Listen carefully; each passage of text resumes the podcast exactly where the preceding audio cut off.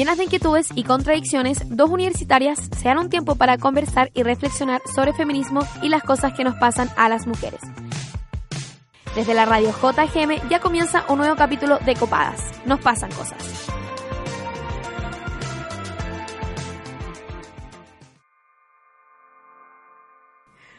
En 1935, un grupo de mujeres del movimiento Pro Emancipación de la Mujer, MEMCH, protestaban en las afueras del Teatro Victoria por la emancipación biológica.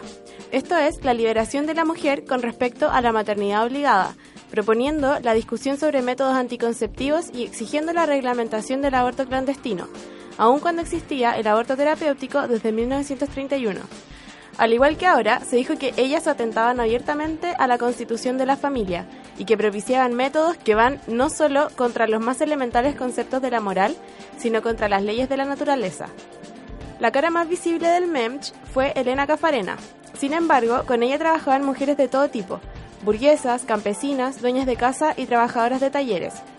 Se esforzaron por articularse en la provincia y gracias a esto triunfaron con una de sus demandas principales, el voto femenino. Llama la atención que ahora se diga que el feminismo es un movimiento burgués, cuando históricamente se ha luchado por y con las compañeras menos privilegiadas. La demanda del aborto legal, por ejemplo, tenía como principal fundamento a las campesinas y trabajadoras que eran incapaces de criar más hijos y morían en la realización de un aborto clandestino. Se dice que ahora las mujeres somos extremistas por protestar sin polera, pero todas las revoluciones se han logrado a punta de armas. Nos dicen que las feministas de antes hacían mejor las cosas porque ellas distinguían gracias a su intelecto y se olvidan de las rotesoras que ponían bombas en las empresas que explotaban mujeres incansablemente. Creen que el feminismo es una cosa de ahora, pero en realidad son cientos de años que lleva desarrollándose, creciendo, convenciendo a más y más mujeres y explotando un poquito más todos los días en diferentes corazones.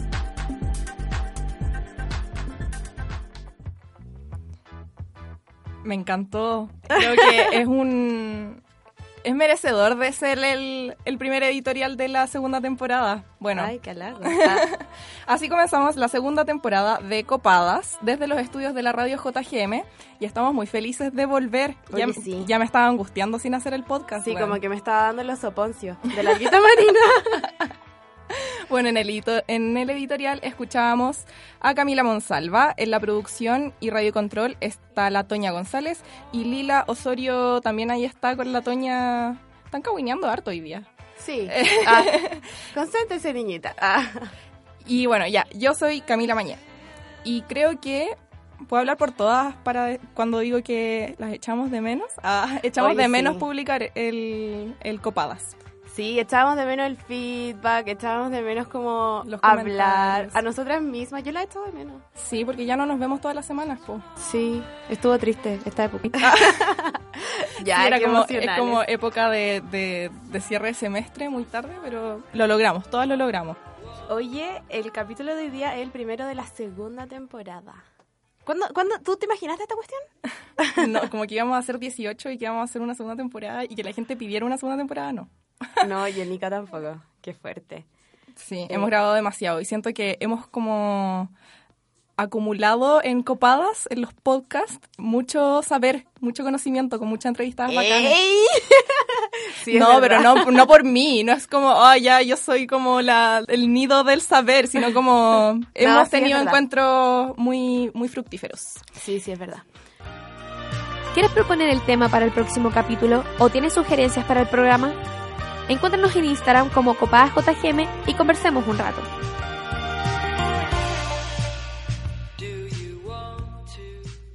Bueno, como la Camila hablaba en el editorial, ya lo adelantó, el capítulo de hoy día es de cómo eran las feministas de antes. Un poco para repasar nuestra historia, porque, bueno, como ella bien lo dijo, no partió ahora con la ola feminista del 2018, sino que hubo muchas mujeres que se movilizaron hace muchos, muchos años, así que, no sé, pues, partamos, no sé por dónde partir.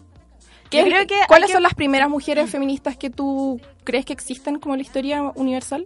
Eh, que yo creo que existen uf, las curanderas de las tribus, ¿puede ser? ¿Como las brujas? Eh, sí, es que antes de que fuera todo este proceso como de colonización y estado y todas esas shits, eh, habían tribus en las que había mujeres que eran poderosas porque curaban a las personas, ¿cachai? Claro. Como que ellas ya estaban en situaciones de poder, ya eh, eran como las bacanes, ayudaban a su comunidad, como que ya ahí veo yo un feminismo aunque sea incipiente, ¿cachai?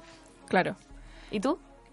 Yo estaba pensando un poco en las brujas, pues, que las persiguieron y las cazaron. Es como feo decir cazar, como que a las personas no se les casa, pero bueno, a las brujas se las cazaba. Eh, como en la Baja Edad Media y cuando estaba como comenzando esta etapa de, de colonización y de el capitalismo estaba un poco creciendo y consolidándose y estaba todo este pensamiento como de la ilustración también emergiendo. Entonces todas estas mujeres, como decís tú, que eran curanderas o eran adivinas y en verdad hacían puras cosas buenas por la otra persona, como que estaba leyendo el, el Calibán y la bruja de la Silvia Federici y contaba como onda, si es que a alguien se le perdía, se le perdía las llaves, iban como donde la vecina que era bruja y como adivina y la encontraba, ¿cachai? Pero después todas estas cosas se fueron viendo como cosas negativas porque un poco como este, este ser dominante y este sistema dominante empezó a reprimir y a matar a todas estas personas a quienes como que no podían controlar porque un poco avanzaban con la naturaleza. Mm, eran como una amenaza para el sistema que estaban proponiendo en ese momento. Claro.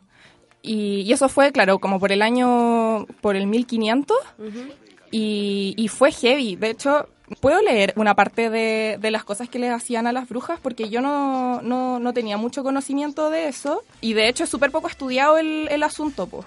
Sí, porque, o sea, las personas que mataban a las brujas eran parte de una moral cristiana, ¿cachai? Entonces, si ahora estos gallos que ahora violan niños, les decís ya, pero es que en verdad ustedes mismos cazaban mujeres, como que la weá no va bien, ¿cachai? No se ve bien, entonces claramente va a ser oculto y ojalá que se olvide y todo eso. Claro, y de hecho las mujeres eran las que dirigían como las sublevaciones de los campesinos, como en este mundo aldeano, eran las mujeres las que tomaban como el control. Entonces, por ejemplo, si es que les subían el precio del pan, ellas eran como las que iniciaban la revuelta y todo. Y era un- igual yo encuentro un poco chistoso porque metían como el miedo del canibalismo cristiano, como que se iban a comer a todos los cristianos, ¿cachai? Y de hecho hubo un weón al que lo mataron y después empezaron, mutilaron su cuerpo y le pusieron a venta los pedazos de su carne. ¿Y se vendió? ¿Se lo comieron? ¿Parece? ¿Quién Mierda. fue? Filo, pero parece que fue un weón al que le... como responsable de que subieran el precio del pampo. Una weá importante, importante para ella. Y, Importante para todo. Bueno, y más del 80% de las personas que eran juzgadas y ejecutadas en Europa en los siglos XVI y XVII era, eh, por el crimen de brujería eran mujeres, más del 80%. O sea, igual habían hombres brujos. Eh, eran como más magos. Ah, ya. y como un poco esta herejía, ¿cachai? Que también siempre, conden- siempre condenaron, pasó un poco como con la misoginia y el patriarcado eh, a, a la casa de brujas. Y las brujas igual tenían muchas cosas en común con nosotras las feministas, pues como que eran abortistas, entonces... Igual es interesante porque mm, un poco la, la gente quería como mano de obra, entonces por eso eh, las condenaban Por por, abortar. por abortar, ¿cachai? Por tener como control sobre su propia sexualidad y reproducción. Y, y eran súper raja porque en verdad estaba la cagada en Europa en ese tiempo y los niños estaban muriendo de hambre, ¿cachai? Porque eran pobres y les subían el precio del pan y culpaban a las brujas de infanticidio, ¿cachai? Cuando en verdad era como, bueno, ¿por qué iban a tener más hijos si es que se estaban muriendo, pues, ¿cachai? Además que si el precio del pan está tan elevado y los niños no tienen que comer, obviamente se van a morir de desnutrición, weón. No lo van a matar las brujas. Sí. Y bueno, como te dije, eran, eran adivinas, eran curanderas y todo eso. Y, y quiero leer una parte de este libro que dice eh, cómo las cosas que les hacían. Dice, con frecuencia eran violadas, eran sentadas en sillas de hierro bajo las cuales se encendía fuego, sus huesos eran quebrados. Y cuando eran colgadas o quemadas, se tenía cuidado de que la lección que había que aprender sobre su final fuera realmente escuchada. La ejecución era un importante evento público que todos los miembros de la comunidad debían presenciar, incluidos los hijos de las brujas, especialmente sus hijas, que en algunos casos eran azotadas frente a la hoguera en la que podían ver a su madre ardiendo viva. Ay, weón. Creo que como que la gente no, no sopesa el, el, la masacre en verdad que hubo con las mujeres, weón. Como que en verdad la misoginia estuvo como en su punto máximo con la casa de brujas. Sí. Y, y que lo viera la hija y que a la hija la amenazaran con ponerla ahí azotándola, me muero. Sí, Qué duro. Oye, ¿vamos al diccionario feminista antes de seguir con este capítulo? me encanta. Vamos. ¿Estás chata de los malos usos de los términos feministas? ¿Tienes dudas sobre ciertas definiciones? Aclarémoslo aquí en el Diccionario Feminista de Copadas.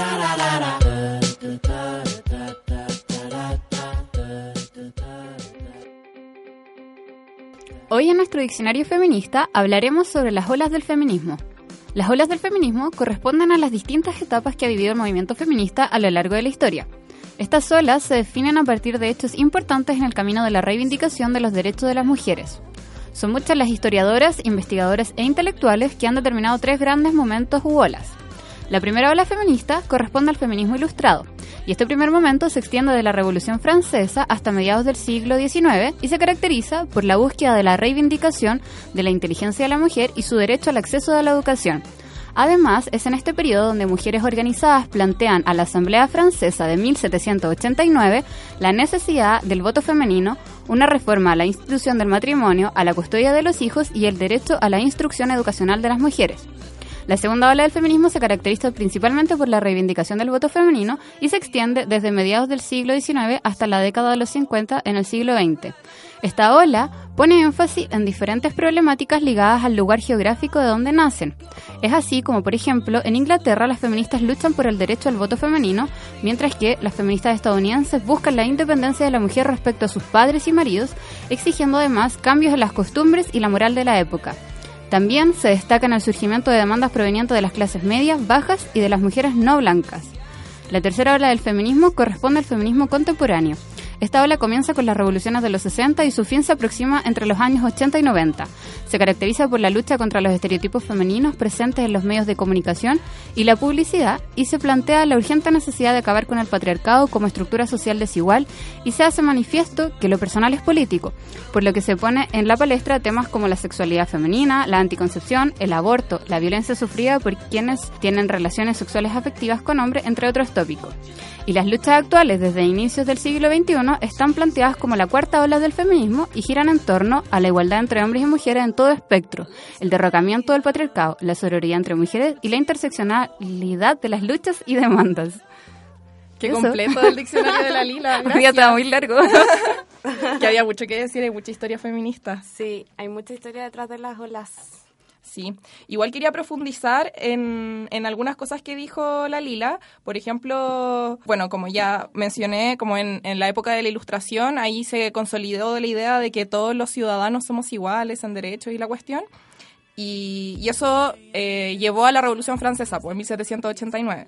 Y ahí salió la Declaración de los Derechos del Hombre y, del ciudadano. Sí, es heavy. Y ahí como que se excluía a las mujeres de todos los derechos y había una mujer que se llama Olympe Olympe de Gouges, que en 1791 escribió la versión femenina, hizo la Declaración de los Derechos de la Mujer y de la Ciudadana. La amo. y no, la cosa es que Olympe de Gouges fue finalmente condenada a la guillotina. ¿Ya? Oye, ¿no te pasa que sentís como que ahora la RAE dice, no, es que los hombres, y incluye como a toda la humanidad, pero, weón, en el 1700 se hizo una declaración de los derechos del hombre y el ciudadano donde las mujeres no estaban incluidas, como, no me vengáis ahora con que fuimos las feministas las que hicimos esta distinción, porque nos excluyeron desde el momento uno, como desde que salió una declaración de derechos humanos, weón, ya estábamos excluidas, ¿cachai? Weón, Sí, es que sí, siempre que uno revisa la historia de este tipo de cosas, es como, bueno, seguimos igual. como por ejemplo que el Estado tuviera poder sobre los cuerpos de las mujeres eh, porque abortaban, ¿cachai? Las brujas. Como, bueno, hoy en día el Estado sigue teniendo su poder sobre nuestros cuerpos, ¿cachai? Ya no te queman en la guerra, pero te meten a la cárcel. Claro, exacto. Y, lo mismo con esta cuestión, pues como de los ciudadanos, las ciudadanas, de que si lo incluye, bueno, obvio que no lo incluye, nunca lo ha incluido y por eso la Olympe de Gouges como que se manifestó en la Revolución Francesa, pues weón. Eso no lo pasan en el colegio. No, obvio que no, porque es como ya, derechos del hombre y ciudadano, listo, cubierta la Revolución Francesa, los hombres están cubiertos, chao. Sí, bueno, y cacha que en, a comienzos de 1800 el Código francés, o Código Napoleón, eh, explícitamente exige a las mujeres servir con obediencia a sus maridos y las deja sin derechos civiles ni políticos. Onda, tal cual. En el 1800, sí, pues. Sí, pues, a comienzos de 1800. Sí, como ya no solo estaban excluidas, sino que además el código... Les hacía explícito como sirvan a sus maridos y no pueden, no tienen derechos. Qué heavy. Qué fuerte. Esto va más allá del lenguaje. Qué fuerte sentir que han pasado 200 años y, cada vez que uno siente que avanza un poquito, por ejemplo con la Olympe de Gouges, eh, fue como, weón, qué bacán. Guillotina. Como, sentís que avanzáis un poquito y el sistema te devuelve pasos de opresión. Como que a ella hizo un, su, su manifiesto y chao, guillotinada. Sí, hey. Avanzáis un paso y retrocedáis tres tú nos puedes contar después lo que pasó, porque esto ya fue en Europa y un poco como que silenciaron a las mujeres, pero ¿qué pasó en Estados Unidos? Ah, oye, sí, es que en Estados Unidos, bueno, en realidad en todo el mundo un poco se dio como esto del sufragismo. Eh, como la gente dice sufragismo. No sé por qué. Es que creo que es la misma confusión que tienen con los cónyuges. Como que no, no saben lo hacen? la G, weón. Sí, no sé. Bueno, no digan sufragismo, porque es como vaginismo, no sé. digan sufragismo. ya, listo. Zanjada esa discusión, podemos hablar del sufragismo que surge en Estados Unidos e Inglaterra, eh, siendo una exigencia al voto femenino. Como ya en verdad está, las mujeres estaban chatas de no poder votar, bueno, no podía elegir representante. Sí, pues. Y, y, es bacán. Hay una película, bueno, la habíamos recomendado en un capítulo anterior, las sufragistas. donde en verdad muestran cómo también esto no lo podemos como desligar del, del tema de clase, pues, porque las mujeres, mm. en verdad fue un poco eso, el tema del trabajo, ellas como proletarias ganando 19 veces menos que los hombres. Y siendo explotadas a cagar. Explotadas a cagar. Ahí ellas se manifestaron y se manifestaron también con la fuerza, pues. Sí, pues, apiedraban bancos. Las vitrinas de las tiendas. Sí, era, era, era una cosa bien violenta, pero que tampoco es algo que se hable hoy día. Como nadie dice, ah, es que voy a inspirarme en las feministas de antes que tiraban piedras, o no te inspires. Como que todo. Eh, esta gente de ahora tiene como un ideal en su cabeza de las feministas de antes. Que no, es que las feministas de antes eran Marie que ella eh, estudiaba, ¿cachai? Como ese es el ideal y ya, claro, eran mujeres sumamente valientes e inteligentes y todo lo que queráis, sí, pero también habían otras mujeres que hacían la resistencia de otras formas, mucho más como de acción violenta, ¿cachai?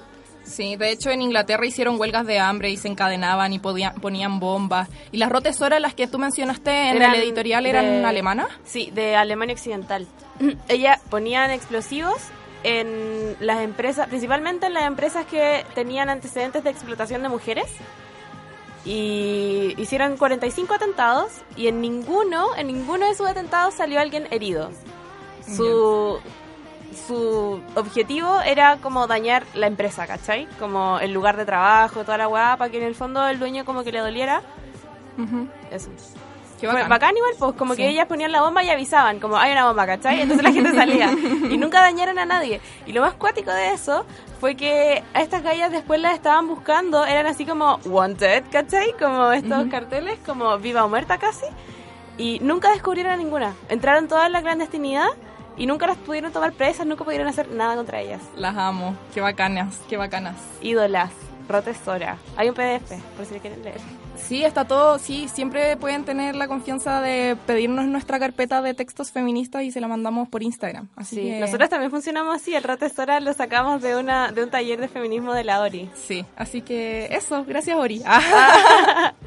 Oye, ¿vamos con la pregunta copada? Ya.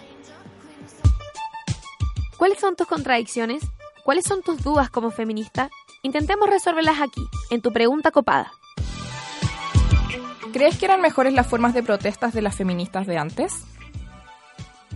Lo que más me ha llamado la atención en estos últimos años es que no tan solo se lucha por los derechos de la mujer y de la igualdad en muchos aspectos como en el trabajo, hombre-mujer, igualdad para ambos, sino también me, ha impactado que la, lucha se ha centrado también en, en rayarle la cancha al hombre respecto de los derechos que tiene hacia la mujer, evitando abusos, evitando la agresión histórica que ha venido ocurriendo a través de los siglos. No solo es el derecho de la mujer, sino que también es los límites que tiene el hombre hacia la mujer. Creo que cada tipo de protesta responde como al momento histórico de exigencias que se, que se tienen en ese momento porque, por ejemplo, antes se pedía el voto y ahora, no sé, la emancipación de las cuerpas. Pero igual hay formas de antes que se siguen dando el día de hoy. Entonces, siento que como que no se puede decir que uno es mejor que otro porque como que cada tipo de protesta responde a algo en específico del momento. Creo que en el fondo, no sé, las, las luchas las sufragistas fueron, fueron súper importantes, nosotros votamos gracias a ellas, entonces es imposible desconocerlas lo, vital que fueron.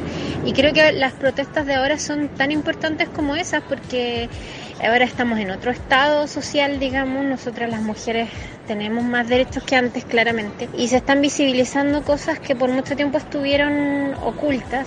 Y en ese sentido me parece que las protestas de ahora, si se refieren como al mayo feminista y las formas que tomaron, me parece que responden como al contexto social y que por supuesto tienen que tener algo de rebeldía y, y no tienen que gustarle a todos. po. O sea, es que ¿por qué las protestas les van a gustar a todos? No, no creo que las de antes fueran mejores. Creo que cada, cada- cada cosa tiene su afán y que hay que leerlas en su contexto. ¿Qué te pareció? Ah. Yo le encuentro, o sea, estoy de acuerdo con las cosas que dicen, como que hay que considerar el contexto y que en verdad, no, ¿qué vamos a hacer hueveando por el voto ahora si podemos votar? Como que podemos onda, po. weón, mirar más allá. Yo creo que sí que es importante tener en cuenta que todos los derechos que nosotras tenemos hoy día son porque alguien los luchó antes por nosotras, ¿cachai? Como hubo otra mujer antes que nosotras peleando para que nosotras pudiéramos hacer lo que sea que hacemos hoy día. Y todas esas luchas siempre generaron incomodidad, así Sí. que está bien que si los huevones, yo creo que si los huevones están Sin gravata, sin gravata. Perdón, perdón. Yo creo que si es que lo- los hombres... Yo creo que si es que la- la- los ciudadanos ah, están, están molestos y escriben columnas de opinión sobre estas cosas, como, su, como Rafael Gumucio y esas personas, Matías del Río, etcétera. Yo creo que es porque estamos haciendo cosas bacanes, pues, como Sí. estamos ahí incomodando, que yo creo que es lo importante para hacer estas cuestiones. Sí, como que si, si no incomoda no sirve, po, porque no estaría modificando el status quo actual, ¿cachai? Se mantendría como la hegemonía. Entonces tiene que incomodar porque si incomoda es algo que se está cambiando. Claro. Igual yo quiero destacar en que todas, eh, como las personas de, eh, que escuchamos, pensaban que las feministas de antes eran exclusivamente las sufragistas, cuando...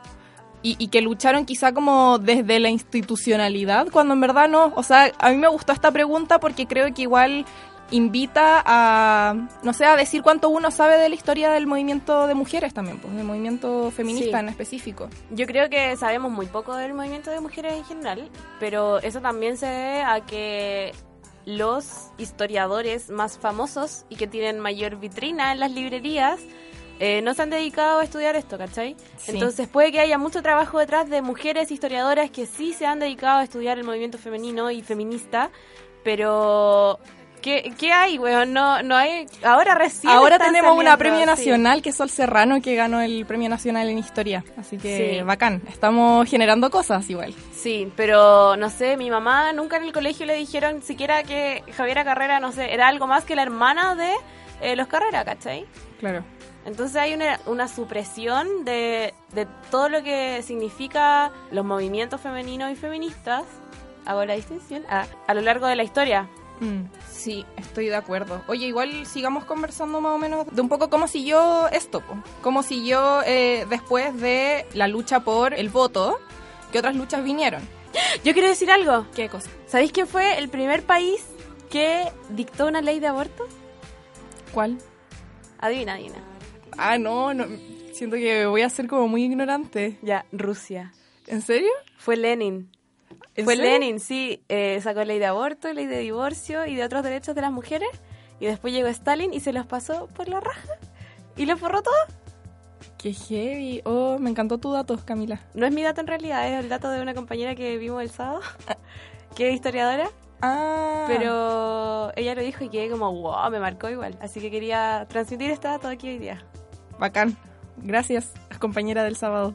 Bueno, la cosa es que después las mujeres se pusieron a escribir y apareció Simón de Beauvoir con el, Simón- con el segundo sexo, que eh, básicamente instala esta cuestión de que el género eh, se construye, que no se, no se nace mujer, sino que se llega a hacerlo, y esa cuestión igual fue como removiendo conciencias. po. Sí, Y o sea, hasta el día de hoy decimos como el género es una construcción social. Sí, donde la gente todavía no lo entiende, weón. No, es como naciste con vagina y mujer, pues. Y pasó, ha pasado demasiado tiempo de la Simón de Beauvoir, como, Sí. weón, ya deberíamos ya asumirla como una verdad, ¿cachai? Es que tampoco se estudia, po. Claro. Vas a un colegio y no te enseñan quién es Simón de Beauvoir, ¿cachai? Claro. Y, y después ahí eh, en Estados Unidos apare- apareció la Betty Friedan con The Feminine Mystique. The Feminine Mystique, no sé, la, el, la mística femenina, como y ahí ella pone en conflicto como mm, todas las cosas que tienen que todo el trabajo que tienen que hacer las mujeres dentro de la casa y que no se les que no es remunerado y esas cosas también fue como removiendo conciencias pues de hecho ese libro igual es como súper famoso Sí. y mm, ya pasamos un poco como a la liberación más, más de los cuerpos Al principio eran como derechos políticos los que se exigían, como Después derecho derechos- a votar, derecho a elegir representantes, derecho a, no sé, po, mm, poder tener tu patria potestad, ¿cachai? Y después de eso ya eh, siento que hubo una interna- internalización del concepto de lo que es ser mujer, ¿cachai? Y de ahí te empezaste a cuestionar otras cosas como tu cuerpo, como por qué no puedo ¿por qué no puedo yo decidir sobre lo que pasa con mi cuerpo, ¿cachai? Y ahí empezaron todas estas cosas de eh, los anticonceptivos, el aborto, etcétera. Me encantó este resumen, pero bueno, siento que falta mucho que hablar sobre la historia del, del feminismo. Sí, no le hace justicia a la historia del feminismo, pero al menos aportamos un par de datitos. en 20 minutos lo que se puede. Ya, pero eh, ahora a continuación en la entrevista como que vamos a profundizar un poquito más en lo local. Pero antes vamos con una canción. ¿Puedo poner la canción yo? sí, claro. Quiero poner a la Cecilia, la incomparable. La incomparable, que está a favor del aborto. Y del matrimonio homosexual y de la adopción homoparental. Queen. Queen. Incomparable, pues. Es incomparable. Así que como estamos así eh, rescatando a las mujeres históricas, rescatemos a la Cecilia, po. Y vamos con puré de papas. Tú elígela, po. Ya, puré de papas. Ya, me encanta.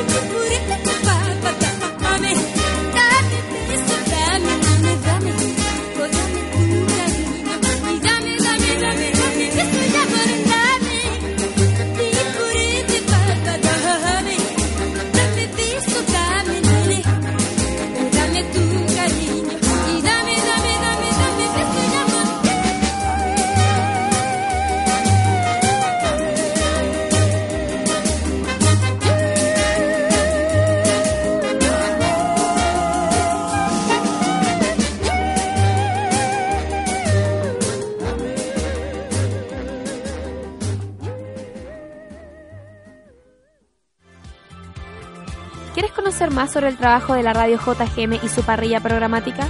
Síguenos en Instagram como arroba Radio JGM, en Facebook como Radio JGM y en Twitter como arroba JGM Radio.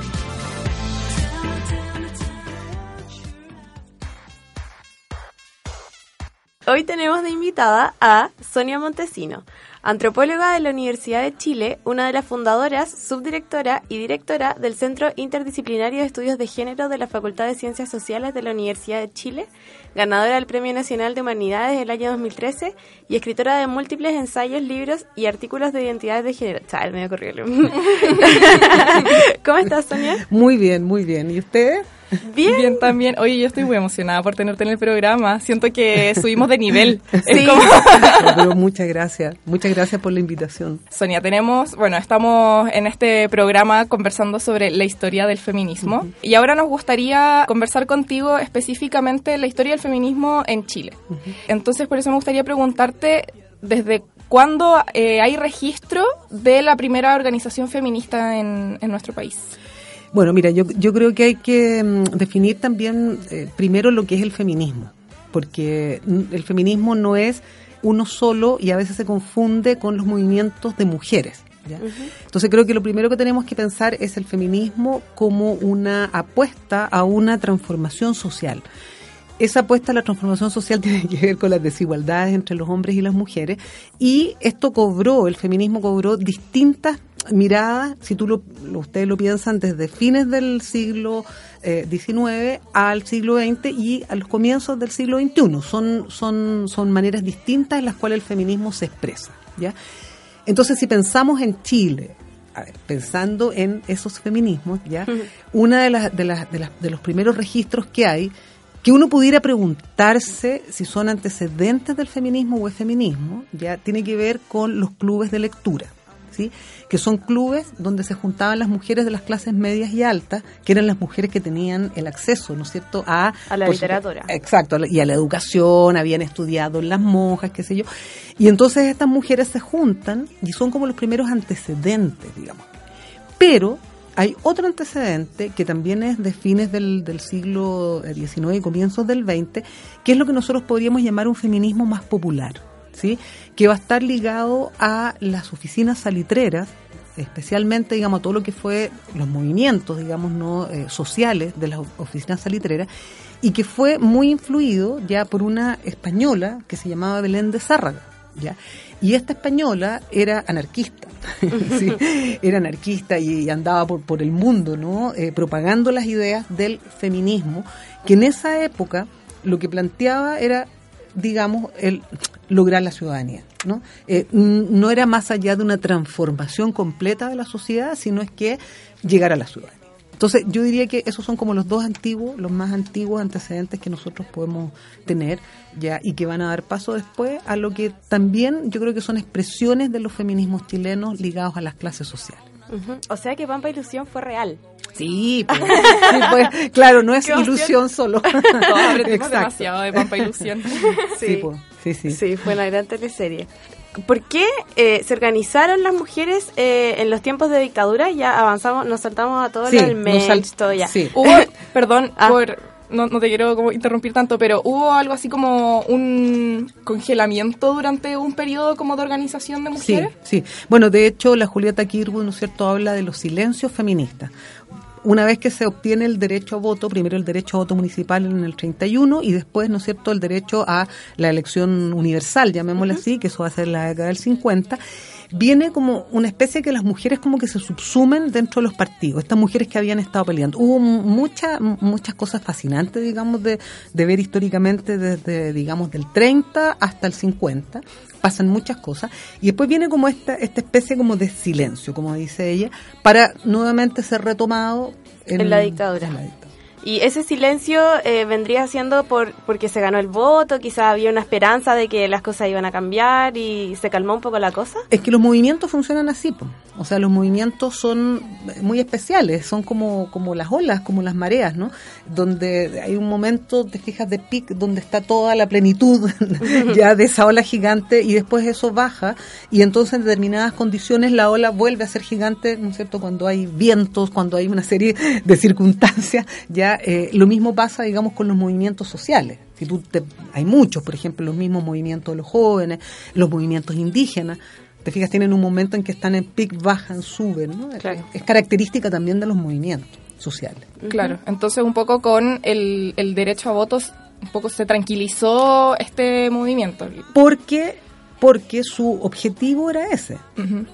Lo que les decía, o sea, es un feminismo que no está por transformar radicalmente las estructuras, sino es que está por transformar una parte que tiene que ver con lo público y con la participación de las mujeres. Entonces, claro, obviamente viene este descenso, llamémosle así, ya, pero después, bajo otras circunstancias, va a florecer de nuevo y con un, di- una, una, yo diría, con enfoques también distintos. Entonces, eh, en, más específicamente en dictadura, cuando ya volvió este auge de los movimientos de Sí. mujeres, eh, ¿cuáles vendrían siendo las demandas principales de, de ellas eh, en ese momento? Claro, eso es muy, muy, muy importante lo que, lo que, analizar lo que fue la dictadura, porque claro, la dictadura lo que hace es, por un lado, borra a todos los partidos políticos y hace toda una, un- una, ¿cómo se llama? Una censura, ¿no es cierto?, ideológica de lo que era el marxismo, ¿no es cierto?, lo que eran esas corrientes. ¿Qué pasaba con el marxismo? ¿Y qué pasaba, digamos, con ese, en ese minuto? Que las personas eran categorizadas en grandes en grandes clases. Entonces estaban los burgueses, estaban eh, los proletarios y bueno, los campesinos eran medio rareques que andaban como por ahí porque donde los metíamos, ya y también estaban, por ejemplo, los mapuches que nada se, se, los decía como campesinos. Entonces no había, te fijas, este sujeto mujer no, no entraba al interior de, esta, de estas ideologías, ¿no? Entonces, como que lo que ocurre en la época de la dictadura, que es muy interesante, que creo que tiene esa cosa horrible la dictadura, pero a la vez tiene una cuestión que uno podría decir desde este punto de vista también bastante notable, es que nos obliga a repensarnos como sujetos. ¿Te fijas? Entonces ya no somos más clase obrera, no somos, ¿y qué somos? ¿no? Y entonces empieza a aparecer esta idea, bueno, somos mujeres, se retoma esta idea del movimiento de mujeres. Los indígenas, el, el, movimiento mapuche, por ejemplo, en esa época fue sumamente fuerte. También los jóvenes, los jóvenes habían tenido en la década del 60 una cuestión potente con el hipismo, todo eso, pero también estaban como ahí subsumidos, replegados. ¿Te fijas? Entonces, en la época de la dictadura eclosionan, ¿no? Estas, estas identidades. Y estas identidades entonces van a empezar a pensar y a repensar la vida social. Y el feminismo lo que hace, y yo creo que esa es notable, digamos, como es un feminismo que está con la opresión dictatorial, entonces la opresión masculina y la opresión de la dictadura fueron cosas que nos llevaban a la reflexión. ¿Qué significa esto? ¿Te fijas? O sea, una, una, entonces queríamos algo más, queríamos una sociedad que fuera democrática, que hubiera igualdad, porque de esa manera podíamos también lograr la igualdad entre mujeres y hombres. Entonces, yo, yo diría que ese pensamiento sobre la democracia, el feminismo, digamos, como un, yo diría, y me atrevo a decir esta, esto que voy a decir, como un reservorio ético y moral de la democracia. ¿Te fijas? Eh, las madres de los detenidos desaparecidos, que acá, claro, se llamó agrupación de los detenidos desaparecidos, pero las que habían eran madres, esposas, hermanas, ¿no? Eran mujeres que estaban peleando, ¿te fijas tú? por No era una reivindicación ya de transformar la sociedad, era una reivindicación ética de los derechos humanos. Y entonces empieza a aparecer ahí, en la voz de estas mujeres, esas, esas reivindicaciones. Entonces, este feminismo de la dictadura es muy interesante analizarlo desde todos los, los ángulos, ¿no? Eh, y con esto voy a, termino esta, la, tu pregunta, tenemos ese movimiento feminista ya que está pensando, reflexionando cómo transformar lo social, pero a la vez tienes agrupaciones de mujeres que no necesariamente, te fijas, están pensando en el feminismo como una transformación social, sino es que tienen que ver con la sobrevivencia. Ya en ese minuto estaban las ollas comunes, bueno, ustedes saben, eh, fue una época de crisis tremenda y las mujeres entonces se empezaron a agrupar. ¿Ya? Pero no necesariamente todas esas mujeres querían un cambio, ¿no es cierto?, en las estructuras sociales y en las estructuras de género, mm. sino es que querían llevar a sus casas comida, ¿no es cierto? Se, también se rebelaban contra la dictadura, obviamente, pero quiero decir que hay que hacer esa diferencia porque la fuerza también tuvo que ver con eso, claro. porque porque estaba el feminismo como discurso y como movimiento, pero a la vez estaba todo esto otro, ¿no? Entonces mm. estaban las mujeres mapuche, estaban las mujeres pobladoras, habían también identidades eh, diversas dentro de lo que fue la lucha contra la dictadura. Claro. Mm. Esa, disculpa, esa, eh, se me hace un poco que estas cosas como las ollas comunes, organizadas por mujeres, etcétera, de cierta forma perpetuaban un poco los roles de género en la época, pero se tiende como no a verlas como un agente político. Sí. Entonces, siento que ahí también hay una desvalorización de sí. ese trabajo en la sí. época. Claro, y, y, y, lo que tú tocas es súper interesante porque todas esas agrupaciones, de alguna manera, estaban entre, eran unas organizaciones entre lo público y lo privado. ¿Te fijas? Porque claro, estaban en una población, por ejemplo, ¿no es cierto?, las mujeres que se agrupaban en torno a, esta- a estas ollas, pero eh, ¿qué lo que eran? O sea, no eran un sindicato, ¿me entiendes? No eran movimientos feministas, no- pero, pero entonces ellas también cuestionan el orden, como, como tú, sin, sin, a ver, tal vez sin el discurso, ¿me entiendes? De que están alterando el orden, pero con la acción de alterar el orden. ¿no? Entonces, en ese sentido, yo estoy totalmente de acuerdo contigo de que ha habido un menosprecio, precisamente porque, claro, eran los roles clásicos. Pero por otra parte, si tú lo lees, ¿no es cierto?, desde la perspectiva de cómo esos roles clásicos son la impugnación a la dictadura, ya eh, tú te explicas, por ejemplo, cómo las cacerolas, ¿sí? todo el ruido doméstico, porque en el fondo, en, en la época de la dictadura, eh, como no se podía salir a las calles, digamos, a, a- protestar libremente, eh, los ruidos domésticos desde las casas, ya, y eran los utensilios de las mujeres, ya, las ollas, los sartenes, ¿no? Eh, entonces ahí, ahí hay una cuestión que me gusta mucho tu pregunta, porque creo que eso femenino, te fijas que aparece como, ah, eh, digamos, negativo, ya eh, se puede transformar en una impugnación al orden. Y es una concepción muy partidista de la política también. O sea, y, creo que es un poco como la, la raíz de eso, porque al final eran los hombres que participaban, por ejemplo, en el Partido Comunista o en el MIR, eh, los que eran perseguidos y detenidos, y ahí las mujeres un poco se fueron quedando como más solas, así en bus, como tengo que salir a la calle, tengo que ir a revisar al Estadio Nacional si es que está mi marido en la lista, como... Exacto. Como en la guerra igual, Sí.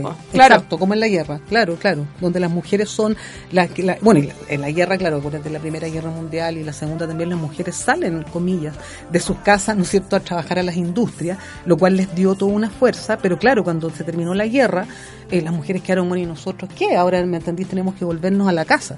Y eso, y eso es una, un- una cuestión también que yo creo que acá de alguna manera ocurrió, porque las mujeres fueron el relevo ya de los hombres, eh, la cesantía de los hombres. Eso, eso también es una cuestión que es un aspecto que hay que, hay que pensarlo en términos de los cambios culturales que imagínense ustedes en esa época que los hombres no pudieran ser los los proveedores, o sea, era romper, la dictadura en el fondo rompe, les rompe también a ciertos hombres, ¿no es cierto?, todo lo que son sus esquemas de cómo se construyeron como masculinos, ¿te fijas? Porque el proveedor se desapareció, después el otro, como tú dices también, bueno, el político, el no sé qué, bueno, estaba preso. Entonces, claro, ¿qué es lo que pasa con las mujeres ahí? ¿no? Eh, bueno, yo, yo creo que las mujeres en Chile siempre hemos tenido, digamos, esa esa fuerza, digamos, y esa mm, traspasar, digamos, las las- las- las fronteras y como, como tú decís, eh, estar solas también y enfrentar solas ya eh, el- las adversidades. Mm. Bueno, recordar que estamos conversando con Sonia Montesino, que es antropóloga de la Universidad de Chile y Premio Nacional de Humanidades, nada más y nada menos. Ah. Me gustaría saber, en el, en el periodo de la dictadura, el movimiento feminista era consciente de un poco como el factor de género que tenían, como por ejemplo las torturas. ¿Se, se luchaba por eso o todavía no, no se era consciente, de, por ejemplo, que había mujeres que las violaban, que les metían ratones en la vagina o, o cosas así? Claro, no, yo creo que no había, no, no había una, yo te, no, no sé, a ver, no sé si no es que había conciencia. Yo creo que había tanto horror ya que modular, pensar ya en esa realidad era una cuestión tremendamente compleja. Yo creo que y, y- y esto para los hombres y para las mujeres, o sea, igual se sabía y- y se sabía que la gente era torturada, por lo menos por los que salían, etcétera. Pero esa lucha, te fijas, yo diría que no fue tanto una lucha del feminismo, ¿ya? El feminismo lo que hizo en ese minuto fue obviamente denunciar la represión en general, te fijas, o sea, la represión a la cual, en la cual vivíamos, digamos, en ese régimen. Pero la mirada, esa mirada de género que existe hoy, no estaba tan presente, digamos, en ese, en ese momento. Claro, en el momento. Sí, se en ese momento. por Se otras lu- cosas. se luchaba, claro, eso estaba, como te digo, vinculado al tema de lo represivo, ¿te Mm. fijáis? O sea, lo represivo, la violencia, por ejemplo, la, toda esta reflexión sobre la violencia, pero que estaba reflexionada más institucionalmente, ¿te fijáis? Que lo que era la violencia de género, digamos, entre hombre y mujer. Eran errores más transversales. Exacto, y más, institucional, y más institucionales, Mm. claro. Y en ese momento igual eh, se empezaron a agrupar los centros de madres y todo eso. ¿Cómo fue esta diferencia para profundizar más en la diferencia entre el movimiento de mujeres y en el movimiento feminista durante esa época? Claro, es que los centros de madre, tenían, o sea, habían tenido otra historia, ¿no es cierto? Los centros de madres nacen en la época del gobierno Frey y que tenían que ver en el fondo con, eh, a ver, cómo perfeccionar a las mujeres en su vida doméstica. ¿Ya? Ah, ya. Entonces había que... Como esa se- carrera de la Universidad de los Andes. eh, exacto, eh, ma- exactamente, más, más o menos en esa, pero, pero esto estaba pensado obviamente para el mundo popular y algunos de las clases medias. Entonces era como, ya, tú aprendías. Entonces, entonces cursos de costura, ¿te fijas? ¿Para qué? Para que tú le hicieras más ropita a tus hijitos, no sé qué. Eh, curso de cocina, los bordados, ¿me entiendes? Entonces era como todo eso tradicional, pero perfeccionarlo, ¿no? Llevarlo a un, a un nivel, digamos, a comillas, más, más profesional, pongámoslo así, pero, pero dentro de la casa. Entonces los centros de madre, a ver, yo creo que si uno los lee ahora también con esa misma perspectiva que tú me estabas diciendo delante de las ollas comunes, los centros de madre con toda esa cosa que tuvieron tremenda, digamos, de disciplinamiento femenino, también sirvieron porque el modelo muchas veces de las mujeres que se agrupaban, se dice, ah, es como los centros de madre. ¿Te fijas? Eh, eh, hablo de la experiencia que nosotros tuvimos, por ejemplo, en, en el campo, en el mundo mapuche. Se aceptaba que nosotros pudiéramos trabajar con las mujeres porque era similar al centro de madre. ¿Te fijas? Entonces, esta agrupación de mujeres, a mí eso es lo que me interesa, digamos, que si bien tiene un signo, ya que nace con un signo eh, complejo, que la dictadura después lo va a tomar, digamos, de, de la manera más horrible. La señora Lucía, ay, era, era espantoso porque ella era como la dueña de los centros de madre Sí, después. Y entonces crearon los semitas. Entonces estaban los semas y estaban los semitas. Y los semitas eran de las niñas. ¿Qué? ¿Ya? Entonces, no, sino una cosa horrible. Los semitas. Y se llamaban así, semitas, ¿cachai? Porque eran, de, la- de las hijas de las señoras de los centros de madre. Entonces, bueno, era una cosa tremenda, o sea, en, la- en esa época, ¿no? Entonces, entonces, pero servían de camuflaje. Te fijas también en el caso, por ejemplo, de lo que nosotros trabajamos, lo que yo les contaba, trabajamos con mujeres campesinas, indígenas, y entonces como estaban estas agrupaciones, era como, ah, ya, entonces vienen a eso. ¿Te fijas? O sea, claro, nosotros hablábamos, empezábamos a hablar de feminismo, de esto, pero era todo muy tímido, obviamente, porque no, no, no lo podías hacer, ¿no? Pero bueno, ese, esa, eh, el campo que ustedes tocan son cuestiones súper interesantes para analizarlas ahora, digamos, con una perspectiva eh, del tiempo, ¿no? O sea, al final, el movimiento de mujeres y el movimiento feminista eran súper contrarios porque uno perpetuaba un poco este rol doméstico de la mujer y el otro un poco el- que quería la liberación de eso. Exactamente, exactamente. Pero a la vez se aprovechaba la instancia para actuar políticamente. Por supuesto, por supuesto. Entonces, eh, como que eran contradictorios, pero se fusionaban. Y... claro, claro. Y eso y eso provocó cosas interesantes. O sea, ¿me entiendes? Ahí, ahí pasaron cosas que habría que investigarlas. sí. Eh, Sonia, y volviendo un poco, o sea, no, no volviendo, avanzando un poco a la vuelta a la democracia, Sí. eh, ¿cómo comenzó a organizarse el feminismo una vez que se acabó la dictadura? Como, ¿Por qué eh, tardó tanto tiempo en volver a aparecer? Como eh, estaba esta timidez, que nadie Mm. hacía nada, que nadie se organizaba. Eh, O se estaban organizando y nosotras no sabemos. Claro, sí, sí. No, mira, yo creo que, a ver, yo, yo creo que pasan dos fenómenos. Ya pasa un, un primer fenómeno que es eh, una especie como de atomización, llamémosle así, o fragmentación, ya, de este movimiento que siempre tuvo diversidades, pero que habían distintas tendencias, ¿no? Entonces, cuando viene la democracia, se fragmenta el movimiento feminista y hay todo un debate ya que tiene que ver con un debate ideológico de era, bueno, ¿participamos del poder o somos autónomas del poder? ¿Sí? Entonces ahí había una discusión, ¿ya? Eh, había una, una corriente que era autonomista, que decía nosotros no nos tenemos que meter en el poder. Y la otra sí se mete en el poder, ¿ya? Y entonces esa que, se meten en el poder también está relacionada con los partidos políticos, ¿te fijas? Y la creación del Servicio Nacional de la Mujer lo que hace es traer a muchas de las mujeres que participaban en el movimiento feminista dentro del Estado. Es lo que se conoce como el feminismo de Estado, ¿ya?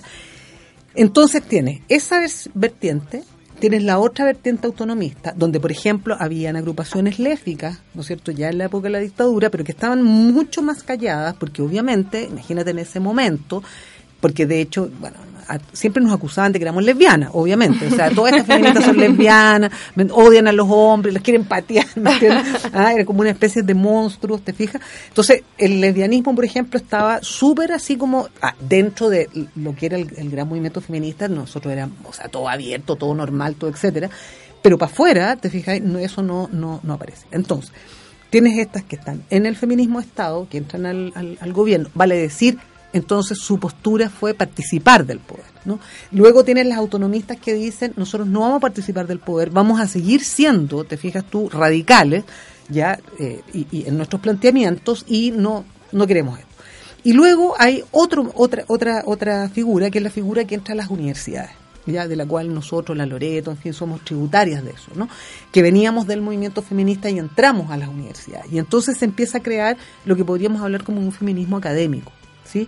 Eh, muchas mujeres también que habían estado exiliadas y que habían estado afuera venían con toda esta habían estudiado o, conocían los estudios de la mujer o de género y también llegan a las universidades, sobre todo la Universidad de Chile, ya, pero también ocurrió en Concepción, también ocurrió en la Universidad Austral, o sea, también es, es este mismo proceso.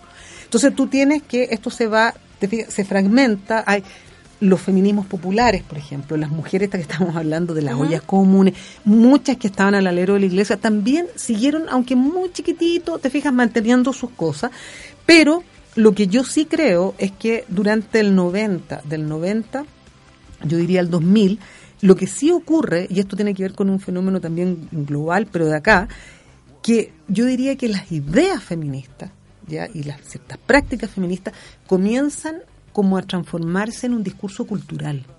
¿Te fijas? Entonces tú ves novelistas, está la Diamel, hay un montón, te fijas tú, de mujeres ya que son feministas y que tienen ciertas prácticas, ¿no es cierto?, ciertos discursos, empiezan a entrar a los medios de comunicación, etcétera, y entonces yo siento que si bien se fragmenta, si bien todo eso va a pervivir en términos, te fijas, de una transmisión cultural por otros lados, ¿ya? Y luego entonces vamos a llegar, el además pasan muchos procesos, no los podemos tocar ahora porque sería mu- mucho, digamos, hay muchas cosas. Y luego se viene, ¿no es cierto?, se pasa a un momento también de cambios culturales, ya donde, y que es muy importante, todo lo que tiene que ver con estas tecnologías, lo que tiene que ver con estas comunicaciones que circulan por todas partes, también eso, te fijas, va a contribuir a una idea, digamos, de un cierto feminismo que va a tener también características distintas que las que tuvo, digamos, ¿no es cierto?, el- el- en, su época, ¿no? O sea, entonces, lo que yo creo es que, es que yo creo que nunca murió, eso es lo que quiero decir, no, no, no murió porque estaba, o sea, de hecho, nosotros formamos hace ya 20, 25 años a la gente, te fijas tú, en, en estudios de género. Ya, y eso tiene, son semillas. Eh, tienes por otros lados, ¿me entiendes? Otras mujeres que trabajaron en, en otros áreas, en otros espacios, que también fueron creando estas semillas. Y son Ya. semillas que podrían ser uno de los factores que hicieron quizá detonar la ola del movimiento estudiantil. Yo me atrevería a decir que sí. Yo me atrevería a decir que sí.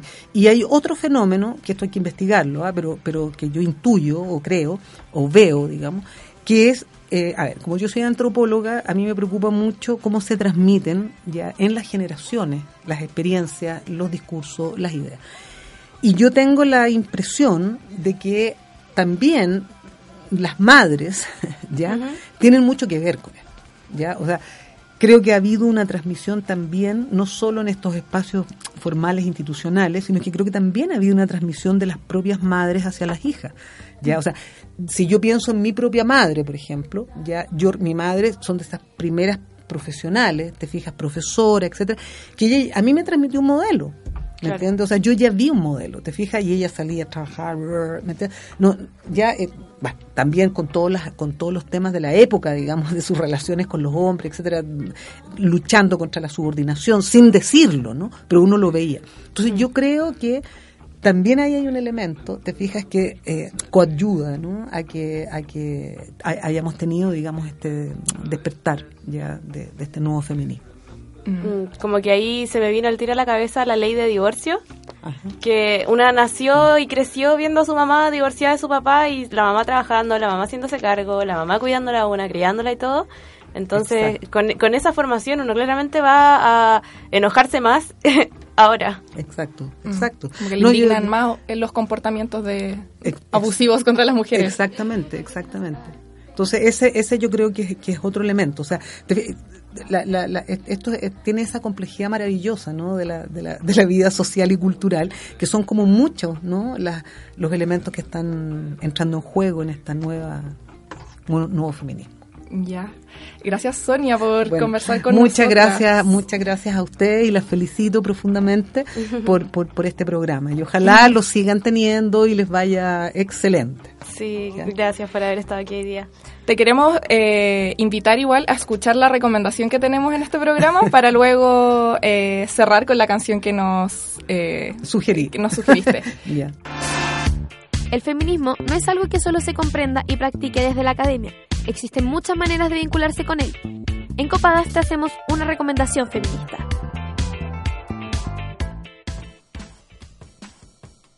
La recomendación de hoy es Calles Caminadas de Eliana Largo. Este es un documental que busca visibilizar el aporte histórico de los procesos organizativos de las mujeres en Chile en busca de la consolidación de nuestros derechos fundamentales.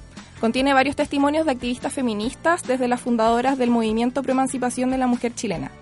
Pueden encontrar Calles Caminadas disponible en YouTube y también hay un libro del mismo nombre que contiene todas las entrevistas y los testimonios transcritos de la investigación que también está disponible en PDF.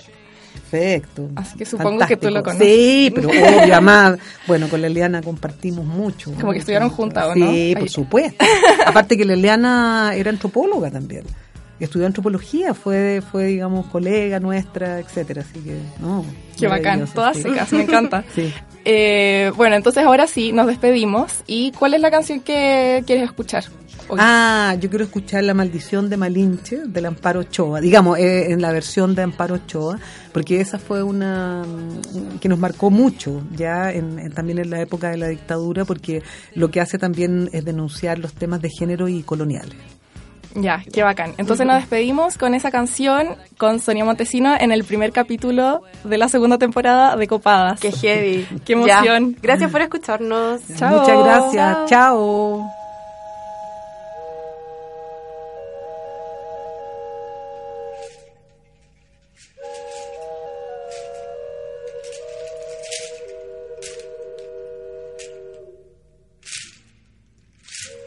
del mar los vieron llegar. Mis hermanos emplumados serán los hombres barbados de la profecía esperada. Se oyó la voz del monarca de que el Dios había llegado y les abrimos la puerta por temor a lo ignorado. Iban montados en bestias,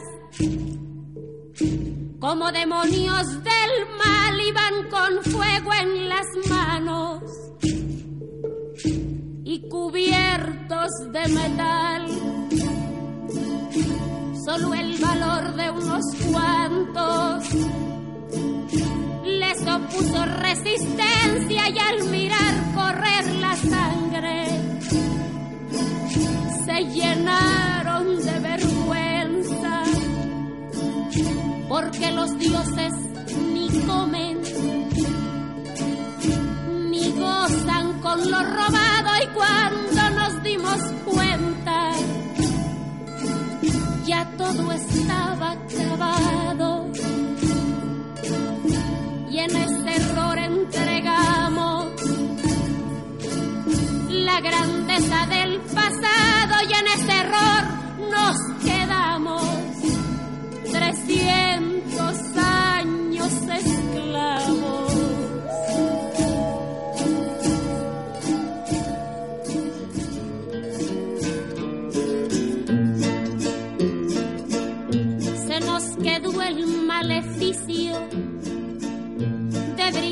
al extranjero nuestra fe, nuestra cultura, nuestro pan, nuestro dinero.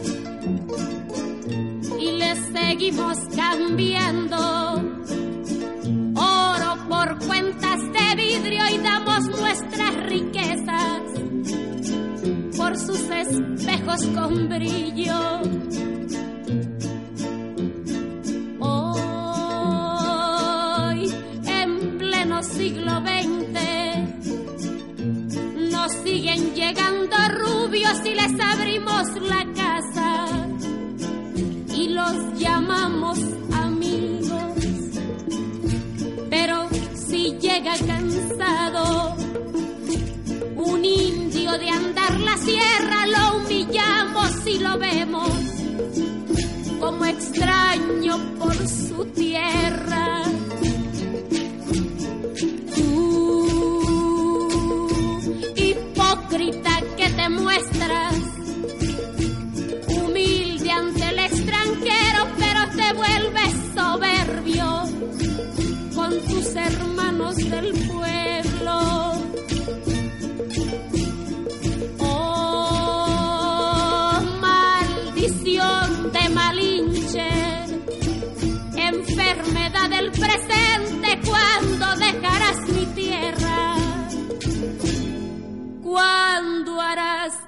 Libre a mi gente?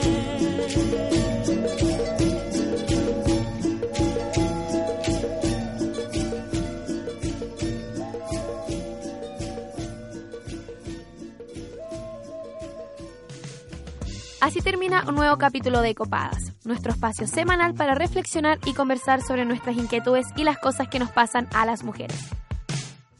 Acompáñanos todas las semanas aquí en la radio JGM.